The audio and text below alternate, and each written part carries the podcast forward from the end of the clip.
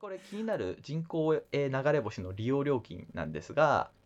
あ、えー出てんだ、料金。まあ、一応これあれでもまだそのサービス開始しないから料金は出てないけど試算としてうんおそらくこれぐらいのはいは価いはい格帯で提供できるだろうってその会社が言ってるのが、えーえ人ちょっ工と、ちょっと、当て、当て当てていい当てていいあいいよちょっとしクイズにして。はいじゃあ、えー人工流れ星流れ星一つ流すのにいくらから提供可能でしょうかあ、一つから。一つ。ねキラーン一個はあ、なるほど。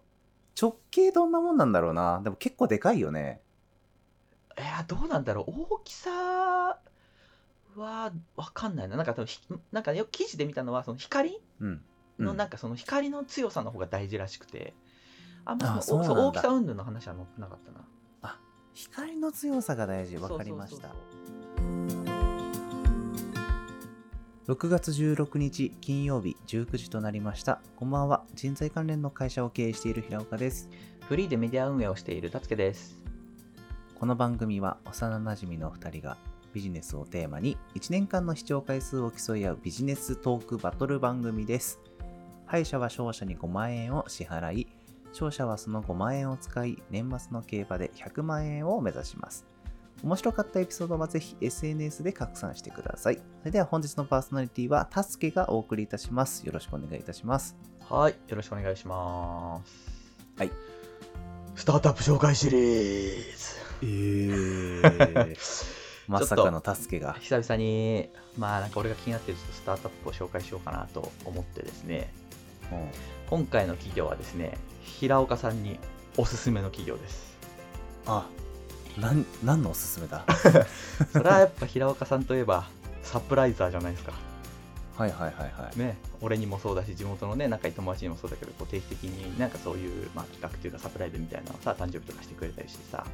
うんうんやっぱそういうの本当にすごいなと思うわけですよはいはい。そんな平岡さんにぜひ、まあ、活用してほしいサービスがありまして今回、えー紹介する企業はですね人工流れ星の株式会社エールを紹介しようと思います人工流れ星はい では行きま何しょうそれはい。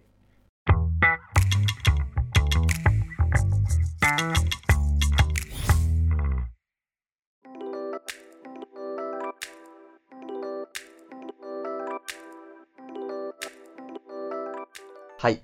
えー株式会社エールという会社はですね2011年に創業した世界初の人工流れ星を作る宇宙スタートアップ企業です半端な、半端どなっいかでらしょその情報をた仕入れてきのだ、ただねこう早速残念なお知らせがありましてまだこの人工流れ星、サービス開始ができてないんですよまあ、2021年だ。残 残できないでしじょ。ゃあ2000 2011年創業あ、2011年2011年創業だからもう10年ぐらいやってるんだけどえ、まだできてないの、まだできてないんです よねすごいね。結構時間かかってる逆に10年やっててう、んサービスできてないのに、ん存続してるスタートアップ多分いないと思うよ。いやすごいよねこの会社マジでなかなか未来どがういうことこれね、6月5日に最新のプレスリリースが出てて、はいはいではいそこ、で、えー人工流れ星衛星の3号機の、はいえーエンジニアリングモデル、まあ、要するに試作機だね、がはいはいはい3月に完成したっていうリリース出してるのよ。で、そこのリリースによると、2024年後半に打ち上げを予定していて、うんで2025年に世界初の人工流れ星の実現っていうのを目標にしている。おーじゃあようやく来年打ち上げが開始されるんだね。そうでもなんか過去の記事とか見るとなんか2017年目標でなんか2018年にみたいなこと言ってるなんかインタビューとか答えてる時期とかもあるのよだから結構伸び伸びになってるっぽいから、まあ、これも結局みたいなパターンもちょっとなきにしもっていう感じああ、なるほどね。そうでさこういったさなんかテクロのテクノロジー系のスタートアップってさこう社会貢献的な一面とか結構大きい企業ってやっぱ多いじゃんなんかねそそうだのよく世の中のこの不満だったりさこうふうん不便な部分をその新しい最新の技術でそれを変えていくみたいなうん、今まで叶えなかったものを変えていくみたいなそうだね。そうこの企業が人工流れ星を実現する理由っていうのがですね、えーうんただ単にですねエンターテインメントとしてって いうすごくないおーすごいよ、そうね。スタートアップって基本あの PMF っていう考え方があって、うんあのプロダクトマーケットフィットって言って、うんいわゆるその顧客がちゃんと課題を持ってて、あーそうだねでちゃんと市場があってそれが解決できて初めてスタートアップってこう波に乗れるわけですそよう。だよね違うからこれはなめてる本当に誕生日とかプロポーズのサプライズに流星群演出したらいいなみたいなそういうところから始まったっていうやばいって面白いっしょなんで10年以上よいややってそうこれてんのすごいよマジでねどうよひろがさんもプロポーズにこう流星群のサプライズみたいな感じで俺の誕生日に流星群見せてくれてもいいよお相当キモいで しょ。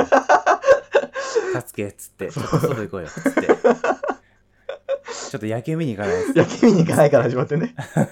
ああすごい流星群みたいなああ、すごいすごいすごい。願い、願い出して、願い出してっつって。いやでも本当そうやばいいっうてそういう使い方をまあ想定してもともと始まったんだけどだけどやっぱそのマーケティング進める中で 結構そのエンタメ業界から需要はあるなってことが分かってきたらしいのよ。うん、うんうんうん。で例えばそのまあ野需外要あるんだね。そう野外ライブとか製品プロモーションとか大規模イベントとかああ、なるほどそう,、ね。だからもうイベントでさこう花火が上がるのって結構まあ土定番の演出じゃんだかそう。んら、それの流星バージョン的な感じ、うんうんうんイメージとしてはなるほど。そうなるでほど。花火の観覧可能エリアっていうのは直径約10キロ、うんだけど流れ星は約200キロが県内らしいのよはいはい、はだい。から関東全域をカバーできるぐらいの広さでだいたい3000万人とかに見てもらうことが可能らしいというえー、だから例えば大阪東京の2カ所から見れるような流れ星を流してさこう年越しでこうカウントダウンするじゃん321ハッピーニューイヤーみたいなそのカウントダウンのタイミングでもう流れ星がブワーって流星群が降りてきてでまあ日本の全国でその流星群見ながらハッピーニューイヤーって祝うみたいなさああ、なるほそど、ね。うだからそういうなんか花火のなんかもう一個上のグレードの演出とかができるようになるみたいなはあ、はあ、なるほど。っていうのを想定してるらしくてだから多分動く金額も大きいから意外と、なんだろうねその軌道に乗っちゃえば事業としては将来性があるのかもしれないよねもしかしたすらごい、すごいね。なんか、うんちょっと考え方違いすぎてさ、うんちゃんとでも需要あるんだね。まあ意外とねやっぱロッキンとかでさやっぱ最後さ鳥がさジャーンってやったらやっぱこう流れ星がわーって降りてくる花火じゃなくて流れ星が降りてくるみ たいなそういう世界線が待ってるかもしれないって いうなるほどね、はいなんか花火だったらさうん音がバンバンなるからさ、うんいい感じするけど、うん別に音しないでしょ、まあ、流星音はしないねどうなんだろうなでも流星群だからねもうものすごい数がもううわーって降りてくわけだからさもうわすごいすごいとはなるけどうさ、 ん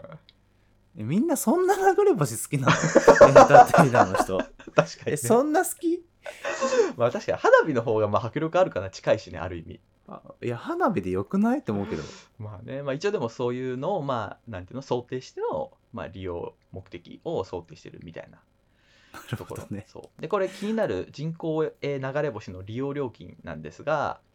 あ、えー出てんな料金まあ、一応これあれでもまだそのサービス開始しないから料金は出てないけど試算としてうんおそらくこれぐらいのはいは価いはい格帯で提供できるだろうってその会社が言ってるのが、えーえ人ちょち口ょちょっと当てあ当てていい当てていいあいいよちょっとしクイズにしてはいじゃあ、えー人工流れ星流れ星一つ流すのにいくらから提供可能でしょうかあ一つから一つねキラーン一個はあなるほど直径どんなもんなんだろうなでも結構でかいよねいやどうなんだろう大きさはわかんないななんか多分ひなんかよく記事で見たのはその光うんうんのなんかその光の強さの方が大事らしくて、あんまあそのそうなん大きださ云々の話は載ってなかったな。光の強さが大事分かりまそうしそうたそうっそうていうことは光源でもで結構もでも確かにその要するに人工衛星宇宙に持っていかなきゃいけないわけじゃん。それをやっぱそのうんいうんっぺんに何個運べるかによっても換金額変わってくるよね。やっぱいっぱい運べるはそれだけやっぱ安くなるじゃんきっと。そうですよね、ああなるほどなるほどヒント出しますか。うん、えー人工衛星に流星源、その源になる流星源を1000粒詰めれば1粒うーん円で提供可能ではないかという試算が出てると。おーなるほどですねわかりましたはい一つ30万円あー残念え違う大丈夫テレフォいくらンテレフォン使う テレテレフォン使う。誰に電話して聞くんだ よ、えー流れ何で星すか一つですね、えー100万円で提供可能ではないかっていう資産がああーそんなに遠からず力るまあ遠からず近からず近かだ らずだねそねんなにうん1000万みたいな感じではないけど、まあ、その100万円で一個だもんねそう1個でも流れ星1個を100万円で自由に流すことができるという果たして安いのか高いのか 高いだろ。高いかどなう やっ考ぱえりても、どう考えても高いだろ。まあでもそういうね、まあ、製品プロモーションとかイベントとかで、まあ、流れ星が見れる未来っていうのがもしかしたら2年後にやってくるかもしれないという。なるほどね。はい。じゃあ後半はですね、この株式会社エールの、まあ、社長がですね、まあ、なかなかちょっと面白い方なので、それをちょっと後半少し紹介していこうかなと思います。はい。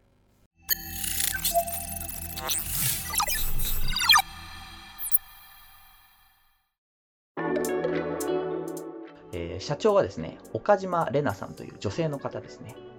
流星群を実際に見て、あこれをなんか大事な人と大事な瞬間に自由にこういつでも見れるみたいなのって素晴らしいなって思ったところからこの事業を思いついたっていうのがスタートだから。すごいね、その、子供のロマンを形にするっていう純粋無垢な感じで。いや、そうそうそう。で、この岡島玲奈さんという方、まあ、一部ではですね、日本のイーロン・マスクみたいな言われ方もされてる方でして、まあ、経歴がちょっと面白い、ほうほう。えーこの方はですね、東京大学理学部天文学科卒業。めちゃくめっちちゃゃ頭頭いいいい。じゃん。 はい、で、その後、えー東京大学大学院理学系研究科天文学専攻博士課程、専門、えー天文専攻博士課程修了。まあ、要するに理理学博士。あの、すいません。今までの発言全部撤回させてください。 申し訳ございませんでした。いやでもやっぱりロマンからこそそのねあ憧れを追い続けて天文学を勉強し続けたみたいなところがあるっていうすごい、かっこいいわ。かもはっや。こいいよねそううん。博士課途中兄程弟みたい。そう理学博士持ってるまあだから理系女ってやつですねなるほどね。はいでこれ大学院時代にお金は稼ぎたいんだけどやっぱ時給制のバイトは費用対効果悪いなって考えてうんでいろいろ考えてから事業の方が儲かるんじゃないっていうことで友人と有限会社リビールラボラトリーという会社を創業しますうんでこれはサイエンスとエンターテインメントの融合というのをテーマに基礎科学の事業化ロボットゲームっていう3つの事業を行う会社うん。だからこの時から多分そのエンターテインメント性みたいなのに対するやっぱ事業性の価値を多分感じてる人なんだろうねきっと最初はこういうとこからスタートしてるから、うんなるほどね。そうでゲーム事業が儲かるってことでもうゲーム事業に振り切るわけようん。でその後代表権を別の人に渡してで今はこの会社ゲージャ芸者東京エンターテインメントっていう名前かなっていう社名で、なんかゲーム会社として存続してるらしくて、うんで俺あんまゲームやんないから知らなないい。んだけどさ、なんかスノーボール IO っていうゲームが、あのアメリカのアップストアで1位を獲得したりして、結構この会社ってもうゲーム事業に興味がある人な知らない人はいないような、そんな会社らしい。そうなんだ。そうでこの会社自体はもう岡島さんからその別の人に代表権を渡してからそういう風になってるからだからまあある意味うん岡島さんの功績ってわけじゃないんだけどさ、なんかそういうところがまたさそのなんかイーロン・マスクがさこの昔ペイパルの創業者だったみたいなのとなんかちょっと似たものを感じるなみたいな、ああ、なるほどね。そういなくなった後にすごい会社になったけど実はあいつが作ってたみたいなさ、そういうはいはい感じ、はいはいで、えーこの方大学院卒業後ゴールドマン・サックス証券に入社します あーもうすごいエリートよですねすごいよねエリートエリートじゃん。でしかもこれもねあの会社経営に必要な金融知識が足りないなっていうことで、まあ、一旦就職するということでゴールドマン・サックスに一旦就職します、一旦就職できるとこじゃないのよ、別に。 ね、そこ。でしかも、えーウォンテッドリーを創業した中明子さんという方が同期にいるらしいとおお、すごいじ ゃなんん。か優秀世代ですねだからさそのペイパル出身者の人たちがさその後こうすごい企業を創業しまくってさペイパルマフィアとか言われたりとかすんじゃん、はいはいはいはい。まあなんかそんなノリでやっぱこう同期にすごい人たちがこう並んでるみたいな感じもなんかちょっとイーロンっぽさながるほどね感じるというかすごいな。そう。で、リーマンショックの影響で、やっぱその、なんていうの、ね、閉塞感がすごい漂う状況になるじゃん、うん人もいなくなったりとかしてさ。うんで、やっぱその語学力磨いて、世界を相手に事業したいなって、その時考えるわけよ。うんで、えーゴールドマン・サックス辞めて、2009年に LS パートナーズ株式会社という会社を創業します。うんで、これが、えっ、と、日本企業の新興国、新新興国進出のコンサルティングみたいな。うんうんうんうんまあ、だからその発展途上国みたいなところにこう日本が出てって日本のこうブランドをこう世界に発信していくみたいなのを助ける会社みたいなうんなるほどなるほどっていうのを創業する。で、この会社も今もう別の人に経営権渡してて、別の方が経営してるんだけど、普通に今もまだ残ってる会社。うーんだからなんていうの、なるほど創ね業しては別の人が私、創業しては私の起業家みたいな感じなのかね、だから。そうだねそう。まさしくだねそう、だからなんかちょっとイーロンっぽいというか、とにかく会社を起こしては成長させて渡すみたいなのを繰り返してて。はいはいで、えー岡島さん、えー、2児の母ですね。2へ人ーお子さんがいらっしゃって。で、この LS パートナーズの経営中に結婚して出産したらしいんだけど、やっぱりさ、はいその新興国相手だとやっぱ時差がすごいわけよ。まあ、遠いから。だからちょっと時差すごすぎて子育てさすがにちょっと厳しいなっていうふうになって、で、2011年9月に、えー株式会社エール設立して、うん満を持して最もやりたかった宇宙事業に挑戦するみたいな。なるほどねそうだからこのなんていうの会社創業しまくって成長させて別の人に渡して次の会社みたいなやりかやりってどんどんどんどんステップアップしてって最後宇宙を目指すみたいなさなんかイーロン・マスクっぽいなみたいなあー確かにそう的な感じでなんか日本のイーロン・マスクみたいな言われ方も一部ではされてるみたいなそういうじゃあ方き今日のタイトルは日本のイーロン・マスクだねいやでもそれで過去に以来やって んのよ俺も考えたけあのどかぶるわうちのチャンネル日本のイーロン・マスクたくさん出てくるから おいよくよく出てくるよく出てくるからいやすごいねめちゃくちゃかっこいいやんかっこいいよねいやだから本当人工流れ星ね早く2年後ぐらいでしょなんかうまくいってほしいねまあせめてね伸びたとしてもさその衛星人工衛星飛ばしたところまではうまくいきましたとかさなんかちょっと進展のあるニュース聞きたいよね、そうだね確かにね、いやなんだろうなんかえ最初の質問に戻るんだけどさ、うんこんなちょエリート中のエリートの人がさ、うんこんなにロマンを持って事業やってる人ってなかなかいないと思うのいやそうねいないよねでそれはすごいすごいと思うんだけど、うん2011年から創業してこの10年間サービスなしでどうやって食ってんのってすごい気になってるんだいけやど本当そうだねどうやってんだろうまあ出資なんかいろんなとこから一応お金の話もしたいなと思ったんだけどさやっぱお金の話ってやっぱ上場してるわけじゃないから、そんな表に出てこないじゃんあーなるほそうどね、でもなんか調べた感じではやっぱ定期的に出資しましたみたいなのがあるからやっぱどっかからお金を多分将来性を見込んでお金もらえてるっていうのうんと調調達してる感じだ、ね、調達してるあと一応ね3つ事業があってでえっ、と、まあ、1つはこの、えー、と人工流れ星事業うんで2つはこの人工流れ星を使ったなんかその軌道大気の軌道とか大気圏の情報とかそういうまあ情報の収集ビッグデータ収集みたいなはあっていう、なるほでどねも今時点で流れ星流してないから実際は多分データ集まってないと思うんだよねだからゆくゆくはそういうことをやりたいっていう事業なのかすでにもうテスト段階でいろんなデータが収集されててそれをもうすでに事業として生きてるのかはちょっと分かんないけど一応そういう事業もやってるで3つ目が、えっと、宇宙デブリ宇宙ゴミあんじゃんの、うんえっとまあ、対策事業みたいなおーおーおーおだからこれもだからどこまでじ一応だからそのなんていうの売り上げとかは非公開なのよねだからどこまでそれで収益が出てるのかまではちょっと分かんないけど一応事業としてはその3つが3本立てーなるほどそいやじゃあキャッシュポイントとしてはさう、うん、あるでしょそっちの方でもうすでにある程度上げてんのかねいやないと存続できないから普通に考えてそうだよね融資だけ融資とかね資金提供とかだけじゃ10年持たないよねさすがに持たない持たない資金提供が資金調達資だよね金調達かそうそう資金調達、うん、そうだよねうんだって資金だって出資する側も、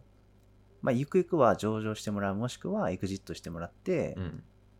レースの買収益をもらわないとうんプラスにならないわけだから、うん売り上げ上がらないと意味ないわけよ、まあそうだよねもしくはそのユーザーがいるとかんすでに見込み客がいるとかね、うんなんかそういう状況じゃないと無理だろうから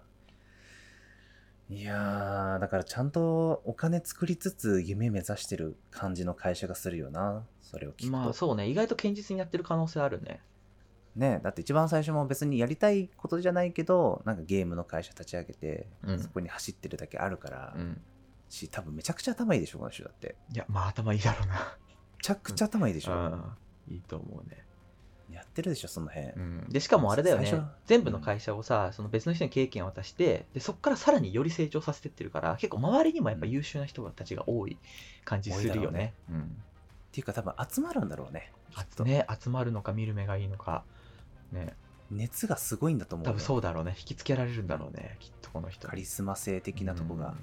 あるんだろうなと思うちょっと会ってみたいよね会ってみたいねすおごいいくつぐらいの方44歳へーまあ若いよねすごい44歳になって、うんそんな夢を持って事業してる人いるんだねねすごいよねにイーロン・マスクとかもそうかでもそうだね色もそも結構いってんもんね年意外と確かにねそっか、はいじゃあやっぱあれだね夢を持ってビジョンを掲げ続けるってすごいやっぱ大事なんだねそうだね私やっぱなるほど40過ぎて50近くになってもまだその夢のために事業ができるわけだからまあうちらのビジネス人生まだまだ長いですよほんまやねああと10でもあと11年12年 ぐらいあとまあ12年ぐらいだ短い あー意外とない頑張んないと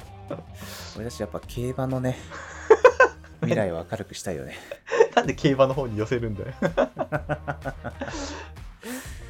いまあ そんな感じです、ね、改めて私も夢を持ちたいなと思いました、はい、最後までお聞きいただきありがとうございましたラジトークでは毎週水曜日と金曜日夜の7時に配信しております今日のエピソードが勉強になったな良かったなと思ってくださいましたら登録やレビューなどお願いします番組へのお便りは概要欄に記載のメールや TwitterYouTube からお待ちしておりますそれではまた次回お会いしましょうさよならさようなら